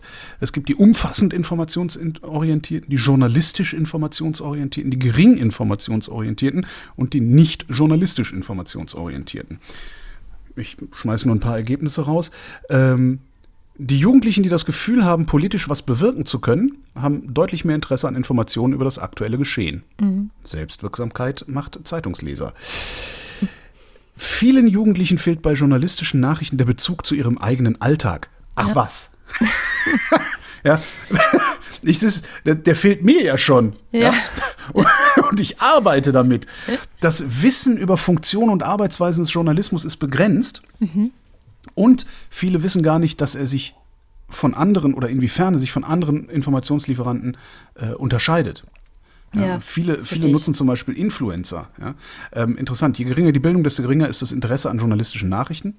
Mhm. Ist zu erwarten eigentlich. 63 Prozent der Informierten wissen, dass der Bundestag Gesetze beschließt. 40 Prozent der Informierten wissen nicht, äh, wissen, äh, 40 Prozent der Nicht-Informierten wissen, dass der Bundestag Gesetze beschließt. Der Rest glaubt, die Kanzlerin würde das machen. Oh. Ja. Ups. Mehr als die Hälfte der unter 17-Jährigen guckt auch auf nicht journalistische Akteure, also Influencer ja, und sowas. Und siehe oben, ist gleichzeitig nicht in der Lage, die richtig vom Journalismus zu trennen. Mhm. Ähm, interessant. Influencer haben eine hohe Relevanz für die Meinungsbildung mhm. bei den nicht journalistisch informationsorientierten, also nicht gut informierten. Das ist zu erwarten. Aber bei den umfassend informationsorientierten ist es immer noch sehr hoch. Bei den 14- bis 17-Jährigen sind es 41 Prozent. Bei den 18- bis 24-Jährigen sind es 35 Prozent. Da sind die Influencer äh, wichtig für die eigene Meinungsbildung. Da hätte ich dann gerne noch äh, gewusst, auf welchem Weg diese Meinungsbildung stattfindet. Also ob die nachplappern oder ob die nachdenken, was die Influencer sagen. Ja gut, das kann man nicht so einfach messen durch so Umfragen. Ne? Äh, nein, sie haben nicht umgefragt, sie haben äh, auch tatsächlich face-to-face, -face, also richtig also. Interviews gemacht und sowas. Das okay. ist schon ein bisschen umfangreicher geworden. Aber man muss natürlich auch sagen, so Influencer, das ist auch jemand wie Rezo oder meine... Das sind mein, du und ich, wir sind Influencer in, in diesen äh, Kategorien. Also in dieser Betrachtung sind wir Influencer. Oh, ja. cool. ich finde das gar nicht so cool, aber weil ich denke dann auch immer so, oh nee, ja, wie Rezo wäre ich ja gerne, aber ich habe ja leider einen Arsch wie Kim Kardashian, weißt du? Äh. Naja, die ist auch Influencerin. Ich weiß, aber ich dachte gerade nur, ob die Aussage stimmt. Aber gut. Zusammenfassend sei gesagt, die Hälfte der Jugendlichen und jungen Erwachsenen hält es nicht für wichtig, sich über Neuigkeiten und aktuelle Ereignisse zu informieren. Die Hälfte, das ist ziemlich viel. Und dann gibt es natürlich so Ratschläge an die Medien. Journalistische Anbieter sollten Wege entwickeln und erproben, die Alltagsrelevanz ihrer Angebote für Jugendliche und junge Erwachsene herauszustellen und gleichzeitig zu zeigen, dass sie aufgrund ihrer Kompetenzen und Arbeitsweisen besser als andere Informationsanbieter in der Lage sind, relevante Informationen zu liefern. Ich falle da wieder vom IT mal, auf die Knie, wenn ich da das Da fände ich jetzt mal wieder interessant, wie sie einem 19-Jährigen erklären, warum ein Grubenunglück in der äußeren Mongolei von solcher Alltagsrelevanz ist, dass es in den Hauptnachrichten gebracht werden muss. Darüber hinaus stellen die Autoren fest, dass das Wissen über Funktionen und Arbeitsweisen des Journalismus begrenzt ist. Daher erscheine es ratsam, der schulischen Medienbildung mehr Aufmerksamkeit zukommen zu lassen. Ziel sollte ein besseres Verständnis grundlegender Funktionen des Journalismus in einer Demokratie und der Strukturen des Mediensystems inklusive der Rolle des öffentlich-rechtlichen Rundfunks sein. Der Witz an der Sache ist ja, dass du sowas in höchstens einer Doppelstunde auch für Dove erklären kannst. Mm. Und danach machst du in allen Fächern, nicht immer nur in Deutsch, sondern in allen Fächern regelmäßig Übungen in Medienkompetenz und das kann man ja sogar mit, mit echt viel Spaß verbinden. Total. Und das ja, passiert ja zum Glück auch jetzt ein bisschen mehr durch ja. die Pandemie tatsächlich. Weil Lehrerinnen und Lehrer jetzt natürlich auf YouTube-Videos zurückgreifen und dann viel mehr erklären müssen, ja, wie YouTube-Videos zu nutzen sind. Nur so ein Beispiel. Vermittelt werden sollte aber auch die Kenntnis der Aufmerksamkeitsmechanismen und der spezifischen Arbeitsweisen des professionellen Journalismus. Also zum Beispiel, warum dieser Schauspieler seine Schorfnase dieser Tage in alle Kameras halten darf, obwohl er überhaupt nichts beizutragen hat, außer Destruktion. Tja. So, und die Reaktionen die man so lesen kann, auf diese Studie, kann man prima zusammenfassen. Also da bin ich dann jetzt vielleicht auch ein bisschen gnadenloser als nötig, aber so kennt man mich ja. Also die Statements, die man so von JournalistInnen lesen kann, klingen so ungefähr wie, ja, aber wir sind ja eigentlich voll super aufgestellt, weil wir sind auf Insta und wir haben ja Podcasts. und genau das ist das Problem. Das stimmt. Dass sie denken, sie wären ganz weit vorne, weil sie haben jetzt auch Podcasts. Ähm, dabei wäre die Lösung total einfach, nämlich Community Building und Management. Das allerdings kostet Geld, das ginge noch. Es kostet aber vor allen Dingen Gewissheiten und Besitzstände in den Redaktionsstrukturen und dagegen kommst du nicht an. Kommen wir fast zum Schluss. Ich habe noch eine gute Nachricht, das muss ja einfach sein, äh, als Rausschmeißer dieser Sendung. Und zwar gibt es während der Pandemie, trotz der Pandemie oder vielleicht auch wegen der Pandemie, da kann ich jetzt ehrlich gesagt nur spekulieren. Ist es, entschuldige, mit oder an der Pandemie? Ja, ähm, weniger Selbstmorde. Wo, das schauen wir gleich nochmal. Und zwar hat die Australian Medical Association, war die erste, die damit rausgegangen ist, die hatte aus der SARS-Geschichte damals 2003 in Hongkong gelernt, mhm. dass die Suizidraten bei älteren Frauen damals hochgegangen sind. So. Und weil Suizide auch generell in Rezessionen häufiger sind, haben die halt einfach mal gesagt, letztes Jahr, so zu Beginn der Pandemie, also die Suizidrate wird um 25 Prozent steigen schätzen Ach so, wir. weil die haben, die haben geguckt, wie, wie geht die Wirtschaftsleistung, also wie geht die mhm. wirtschaftliche Entwicklung und daran gekoppelt die Suizidrate. Ja, und wie war es halt bei SARS in äh, mhm. 2003 in Hongkong.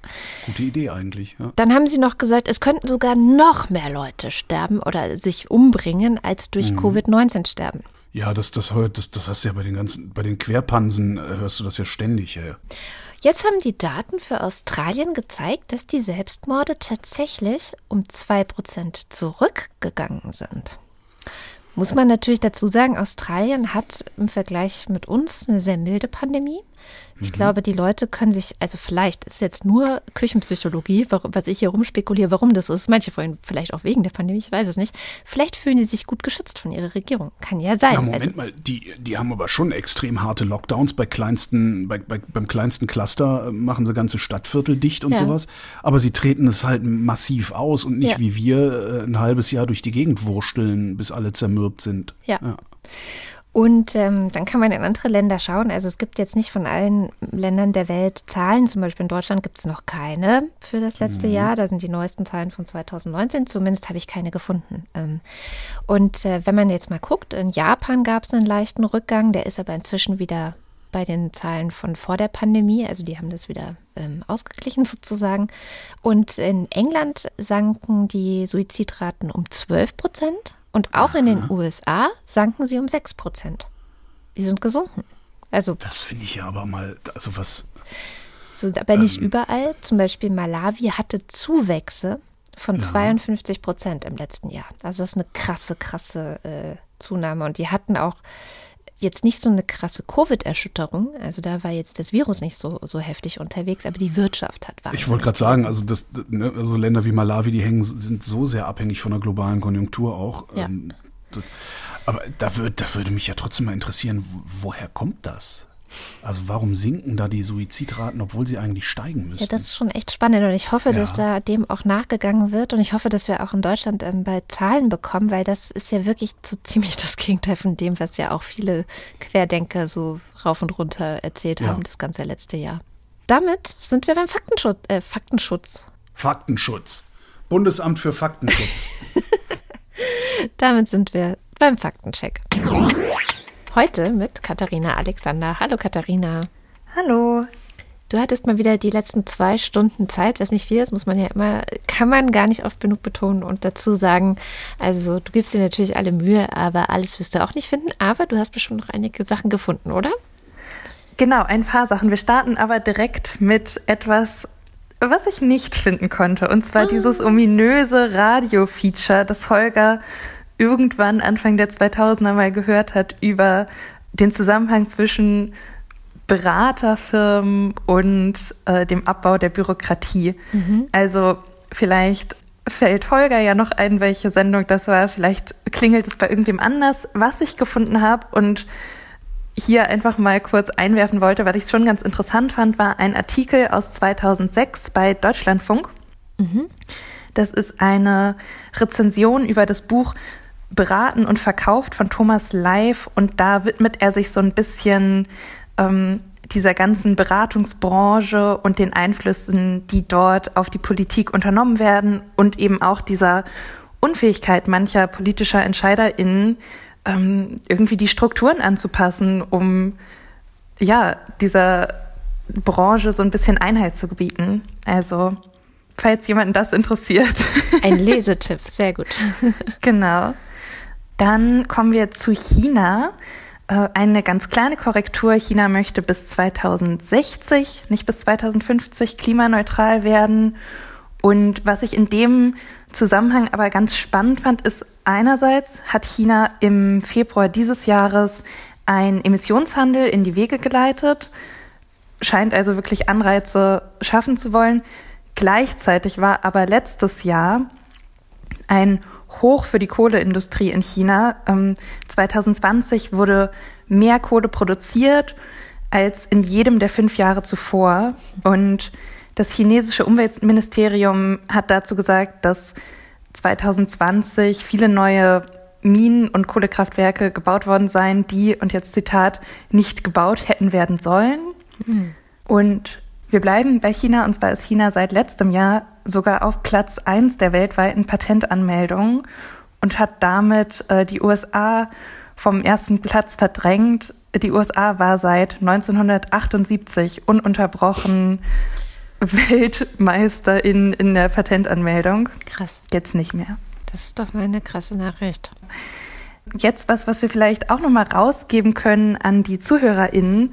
Und zwar dieses Zitat, in Indien zeigt das Virus seine hässliche Fratze, habe ich jetzt in der Zeit nicht zuordnen können. Mhm. Also, falls es dabei irgendwem klingelt, immer gerne her mit Tipps.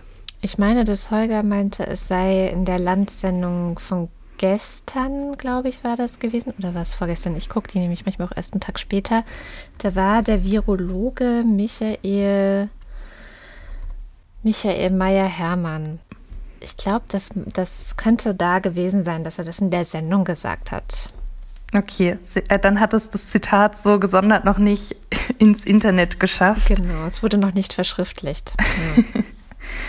Ja, und dann auch noch eine, ein kleiner Nachtrag zur guten Nachricht am Ende der Sendung. Und zwar gibt es durchaus schon ähm, Zahlen dazu, wie sich Corona auf die Selbstmordraten in Deutschland ausgewirkt hat. Es gibt allerdings noch keine nationale Erhebung, sondern nur so regionale Auswertungen aus Leipzig, Frankfurt und zusammengefasst Köln und Leverkusen. Und da kann man sagen, dass in Leipzig und Frankfurt die Suizidraten äh, geringer waren als in der Vor-Covid, im Vor-Covid-Vergleichszeitraum. In Köln und Leverkusen sind sie allerdings leicht gestiegen, damit man sich das vielleicht so ein bisschen besser vorstellen kann. Also im erwarteten Zeitraum lagen sie bei 44 ungefähr und während Corona waren es dann 49 Suizide. Also roundabout 10 Prozent vielleicht. Man kann jetzt, es ist so ein bisschen schwierig, da deutschlandweit einen Trendausspruch irgendwie eine Trendentwicklung festzulegen. Aber in Leipzig und Frankfurt konnte man auf jeden Fall sehen, dass es äh, auch zurückgehen kann mit den mhm. Suizidraten. Es bleibt jetzt halt interessant, wie sich das dann deutschlandweit entwickelt. Ja, da bin ich mal gespannt. Das war es auch schon von mir heute. Vielen Dank. Vielen Dank für den Faktencheck und die Ergänzungen. Und wie immer, wenn ihr auch noch was gefunden habt, was nicht ganz stimmt oder wo ihr vielleicht noch einen sinnvollen Link der, der Community zugutekommt, beisteuern mögt, dann immer her damit. Ihr könnt es einfach in die Kommentare auf wochendämmerung.de schreiben. Tschüss. Und jetzt sind wir wirklich am Ende der Sendung und wie immer am Ende der Sendung lesen wir die Namen derjenigen vor, die uns bei Steady unterstützen. Da gibt es die Ultras und den Fanclub und weil die so großzügig sind und uns jeden Monat so viel Geld in den Hut werfen, lesen wir die Namen vor. Moss the Techie ist erster, erster, erster, erster, erster und streckt Dins 2 die Zunge raus. Dins 001. Elegia einzigartig von Huxarien. Guido Baulich, aber die schreibt schon immer was Neues rein. Also, Wartet auf den nächsten freien Besuchstermin im Pflegeheim, habe ich neulich schon vorgelesen. Ah ja, stimmt. Na Naja, gut. da bin ich, da bin ich gnadenlos. Ich, ich, ich habe so ein mieses Gedächtnis. Wenn ich mich dann wenigstens mal daran erinnere, dann nutze ich das auch Hm. aus. Mhm. Na gut. Guido Baulich. Hallo, ja, ich wollte nur mal sagen, Bitcoins sind eigentlich auch nur Emissionszertifikate. Alexander Bonsack zählt wieder Kalorien. Marc Bremer, Oliver Delpi.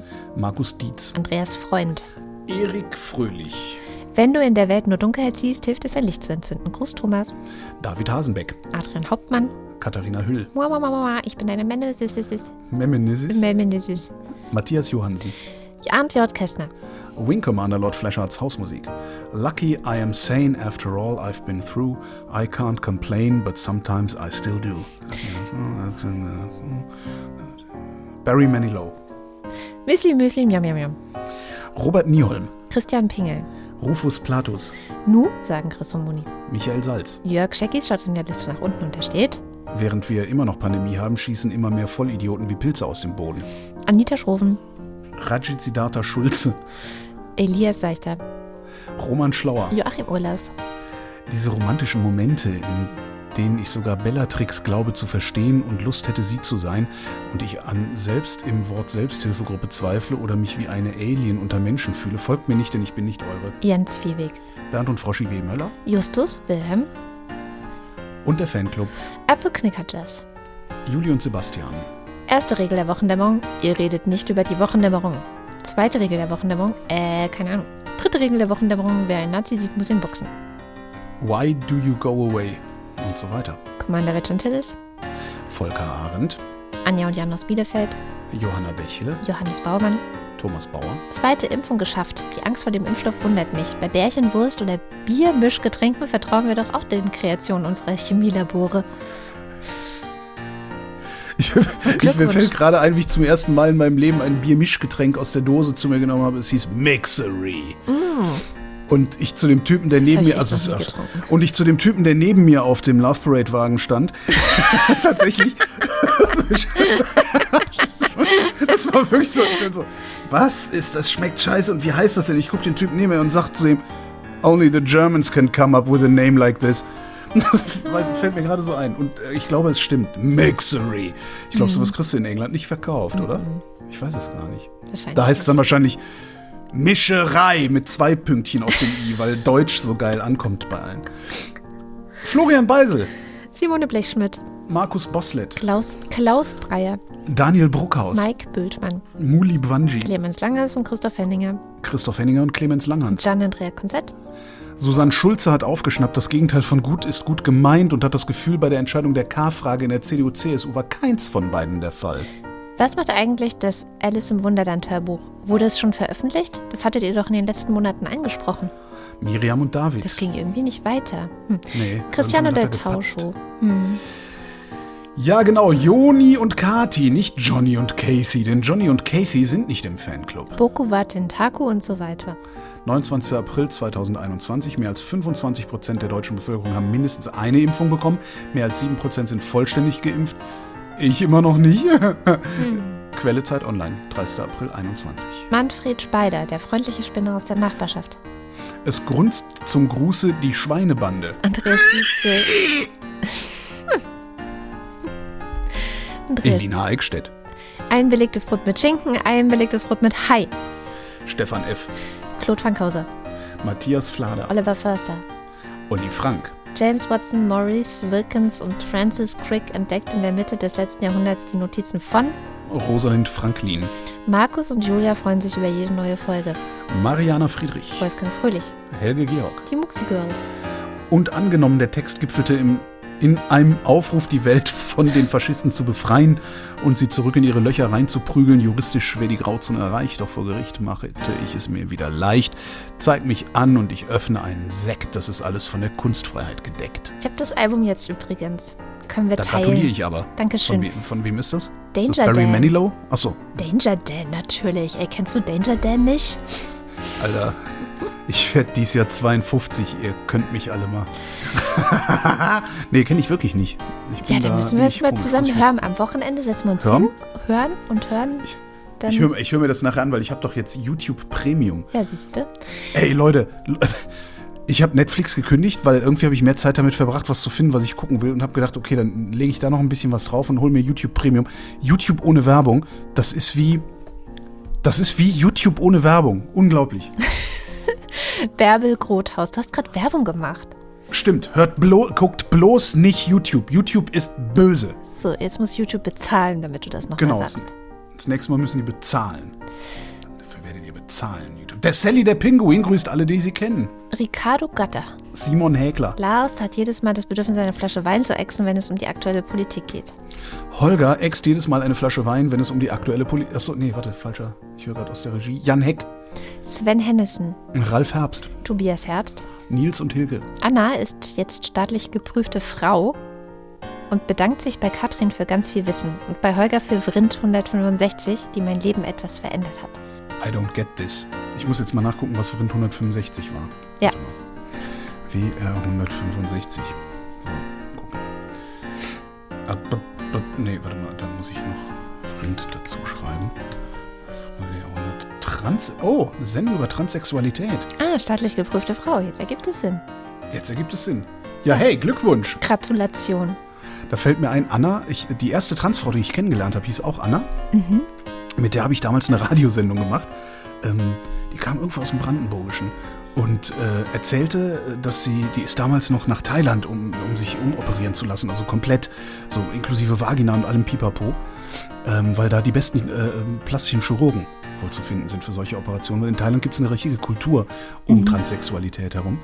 Ähm, und äh, die, die erzählte so, ne, also du kennst ja meine Begeisterungsfähigkeit. Und sie erzählte so bla bla bla und ja, und dann habe ich so umoperieren und muss jetzt halt immer noch so, ähm, hat dann so ein Gerät zum, zum, zum äh, Vagina spreizen und so, damit das, ne, weil das muss halt alles noch in Form gebracht werden. Bla, bla, bla. Aber meine Gynäkologin sagt, das ist halt auf den ersten Blick ist das überhaupt nicht von einer, von einer äh, normalen oder biologischen Vagina zu unterscheiden. Und ich, ja, Holger Klein, nee, zeig! Holger. Wie geil mein Gehirn ist, oder? Ist, Also mir wäre es ja unangenehm, aber Mir gut. ist das auch unangenehm, darum muss ich ja so lachen, aber das, das, das, das, das Erste, was mir einfällt, ist, ne, zeig! Oh Gott.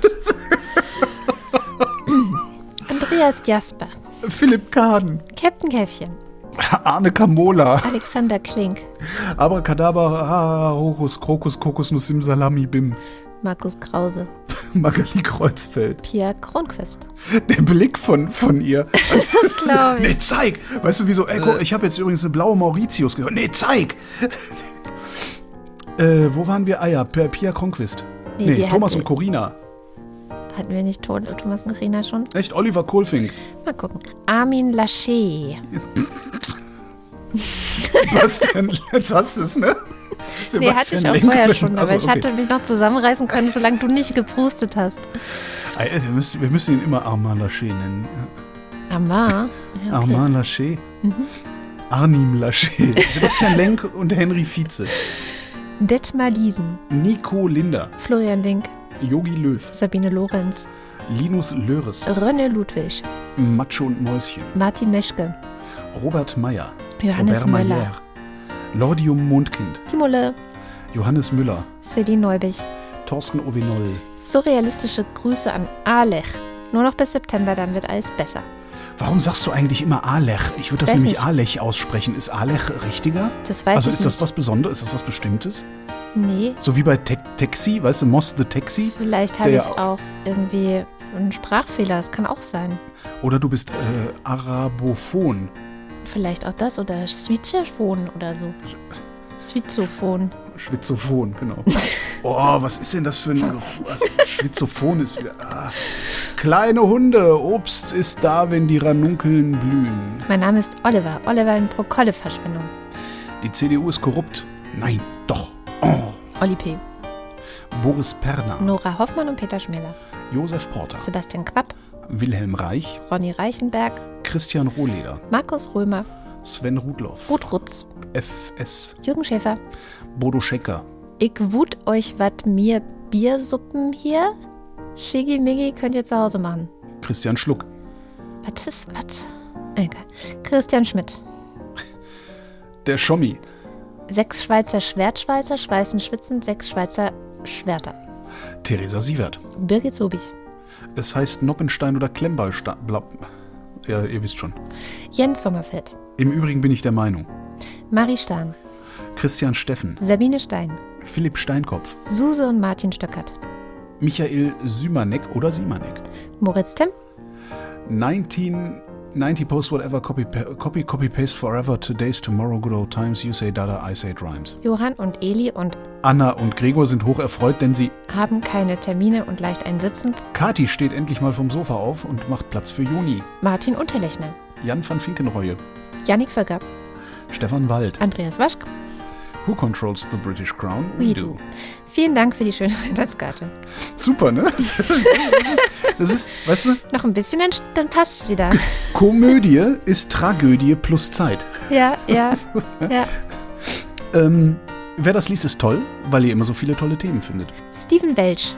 1. Mose 1931, da sprach die Ältere. du hast dir Bibelzitate gewünscht. Da sprach die Ältere der Jüng, zu der Jüngeren: Unser Vater ist alt und kein Mann ist mehr im Lande, der zu uns eingehen könne nach aller Weltweise. So komm, lass uns unseren Vater Wein zu trinken geben und uns zu ihm legen, auf dass wir Nachkommen schaffen von unserem Vater. Weil die Polizei doch selbst immer durchsetzt von Nazis war und so weiter, Danger Dan. Wir gehen aus. Wenn wir nicht zurückkommen, räche unseren Tod. March. Ha, ich weiß jetzt nämlich, wo es her ist. Wir, wir, gehen aus, wenn wir nicht zurückkommen, räche unseren Tod, March. Oder wir gehen aus, March, wenn wir nicht zurückkommen, räche unseren Tod. Oder irgendwie so. Von den Simpsons ist das? Ah ja. Ja. Da, äh, jetzt, aber jetzt bist du dran hier. Mein Name ist Ulf. Wie in 142 Chlor 2 Methoxy. Äh, äh, äh, nein, nein, nein, nein, das ist das 1, so 4, 2, 5 Chlor. Genau, wer weiß, was du sonst für eine Bombe gebaut hättest. Also nochmal. mein Name ist Ulf. Wie in 1425 Chlor 2 Methoxybenzoylaminoethylphenyl Sulfonyl 3 Cyclohexyl Harnstoff. Ist das AdBlue eigentlich? Tobias Wirth. Es gibt zwei Wege im Leben, die dir viele Türen öffnen werden. Ziehen und drücken. Oder drauf zugehen, wenn sie seitwärts aufgehen. Nee. Christoph Ziesecke. Wo Licht ist, muss auch Schatten sein und so weiter. Thilo Ramke. Lisa Linde Schröder. Simon Zübart oder Ziebart, es geht beides. Vielen herzlichen Dank. Ja, danke schön. Ich spare auf eine Trockentrenntoilette. Und ähm, das alleine, selbst wenn ich nicht drauf spare, sage ich das jetzt immer, weil äh, die Bilder in den Köpfen der Hörerschaft.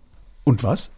Und Glibenclamid ist eine chemische Verbindung aus der Gruppe der Sulfonylharnstoffe, die in der Medizin als Antidiabetikum eingesetzt wird. Es ist oral wirksam und bewirkt eine erhöhte Insulinfreisetzung aus den Beta-Zellen der Bauchspeicheldrüse. Hat er mich fett genannt?